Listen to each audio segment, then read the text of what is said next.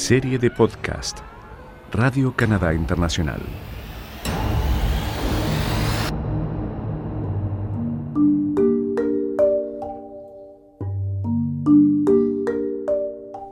Cerebros Latino-Canadienses para la Ciencia, una serie de podcast del equipo latinoamericano de Radio Canadá Internacional. Episodio 4. ¿Ha escuchado hablar de los bosques secos tropicales? Les habla Paloma Martínez.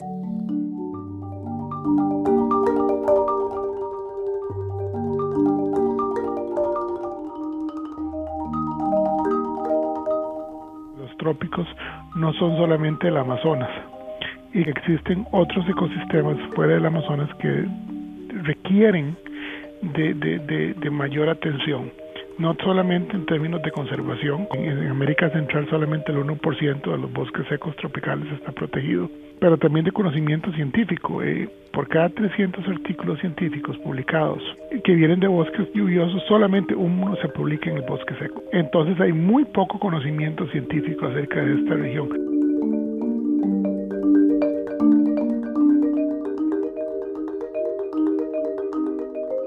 Si preguntamos por ahí, es más probable que la gente haya escuchado hablar de los bosques húmedos que de los bosques secos. De hecho, es como una idea contradictoria, como si bosque o selva no rimaran bien con sequedad. Los bosques húmedos o selvas tropicales son los chicos populares de la escuela, todo el mundo los conoce. Los incendios que azotaron la Amazonía en meses pasados le dieron la vuelta al mundo. Pero ¿quién conoce a los bosques secos tropicales? Arturo Sánchez Azofeifa, director del Centro de Ciencias de la Observación de la Tierra de la Universidad de Alberta, Canadá, los conoce bien. Y los conoce bien porque toda su línea de investigación es sobre esos bosques secos y tropicales que además son muy fértiles. Pero ¿por qué nadie les pone atención? La gran razón por la cual este, la atención no se, no se brinda a esos bosques es porque ellos son considerados la primera frontera de desarrollo agropecuario en los trópicos. Eh, estos bosques tienen suelos que son altamente fértiles y por sus características climáticas son muy buenos para el desarrollo humano.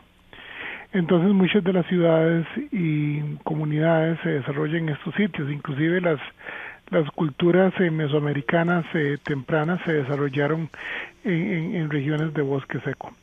Eh, por ejemplo, en el caso de Costa Rica, por ejemplo, la cultura choroteca, que es muy importante en la región, se desarrolló en bosques secos tropicales. Entonces son, son bosques que han venido siendo manejados por el hombre desde mm, tiempos inmemoriales.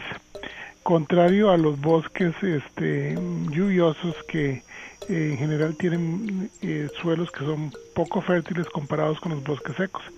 Entonces, el argumento que tenemos es que los bosques eh, secos tropicales no han tenido la misma atención de que los bosques lluviosos, porque eh, los mismos son bosques que se dedican que son muy muy atractivos para el desarrollo. Entonces yo siempre he dicho que no son la última frontera, sino la primera frontera del desarrollo humano.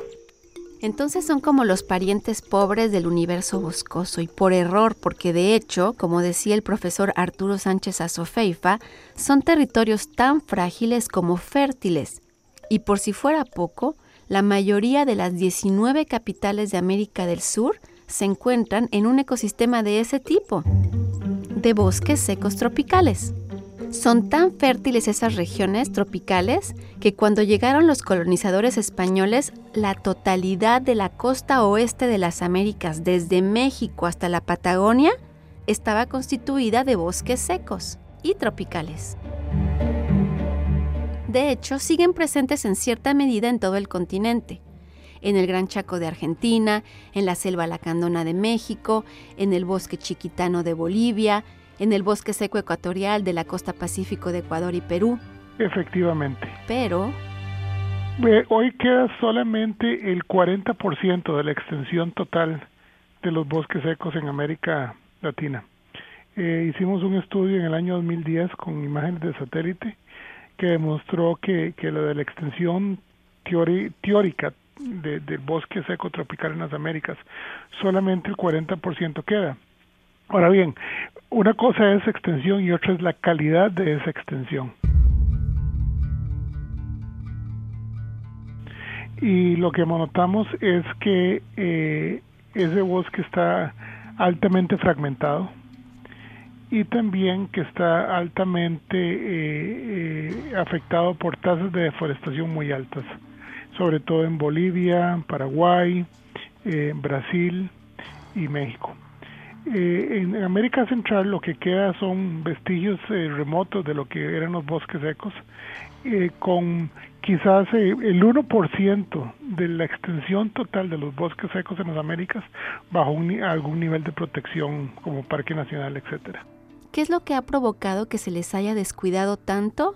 Independientemente de los procesos ideológicos en las Américas, ¿no? Siempre hay un deseo latente de controlar y de producir. Y, y, la producción, por ejemplo, en el caso de que hemos nosotros eh, observado en, Brasil o, en Costa Rica o en México, siempre están asociados con, con, el desarrollo de, de, de, la gente que necesita eh, tener alimentación, ya sea, llámese frijoles, cabras, tomates o, cualquier otra cosa, ¿verdad? Entonces, este, eh, eh, ese, ese proceso de dominancia humana eh, se da muy claramente ahora en, estas regiones.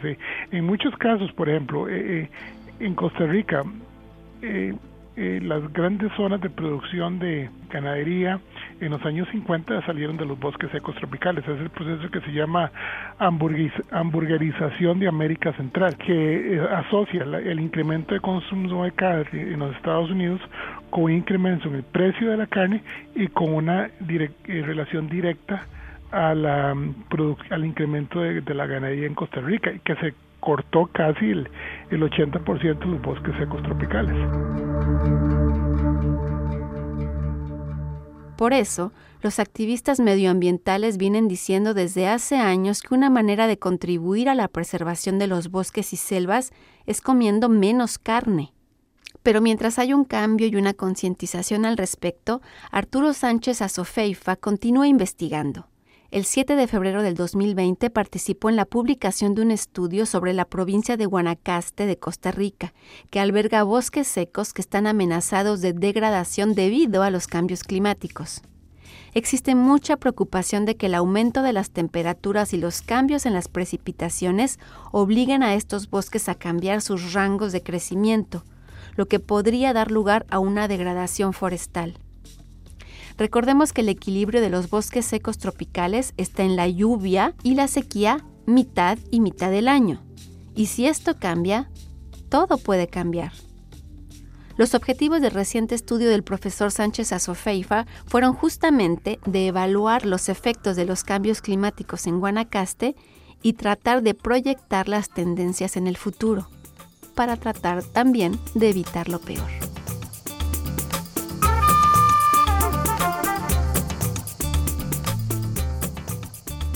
Este fue el episodio 4.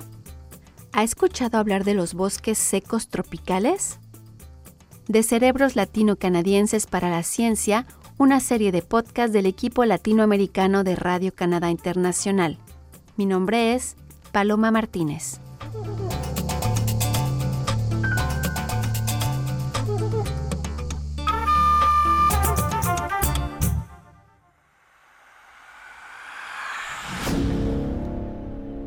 Serie de podcast Radio Canadá Internacional.